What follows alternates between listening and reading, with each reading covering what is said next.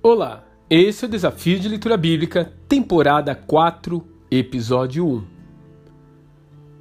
O livro de Reis se inicia nos últimos dias de Davi. E é surpreendente que um homem com tantas mulheres e filhos como ele tivesse que ser cuidado por uma estranha, exatamente nesse momento mais crítico.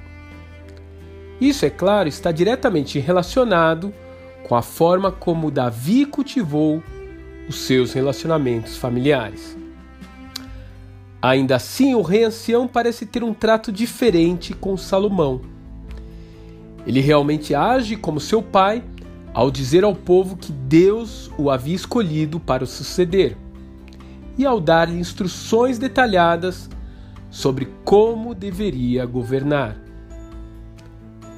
Salomão foi realmente um filho muito especial. Ele foi o primeiro filho de Davi e Batseba, logo após o casal ter perdido um menino como consequência de seu pecado. O seu nome tem origem na palavra hebraica Shelomon, de onde vem a palavra Shalom, que significa paz. Mas recebeu ainda um outro nome profético através do profeta Natã, Gedidias, que significa amado por Yahvé. De qualquer forma, acredito que Salomão foi algo mais que tudo isso.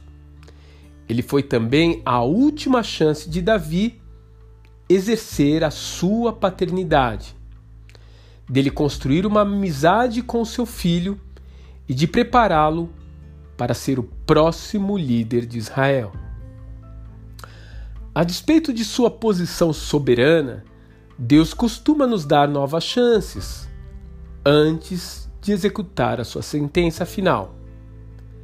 Ele realmente deseja ver em nós uma mudança de conduta, de caráter e evitar assim uma atitude extrema que necessite de ser tomada. Então, olhe ao seu redor agora e veja que oportunidades Deus está lhe dando. Talvez você esteja recebendo hoje uma nova chance de ser um pai ou uma mãe mais presente, ou um melhor esposo, um funcionário exemplar, ou simplesmente um profissional honesto. Se é esse o seu caso, agarre esse momento. Afinal, nunca é tarde para recalcular o caminho que leva para o destino certo. Que Deus te abençoe e até amanhã.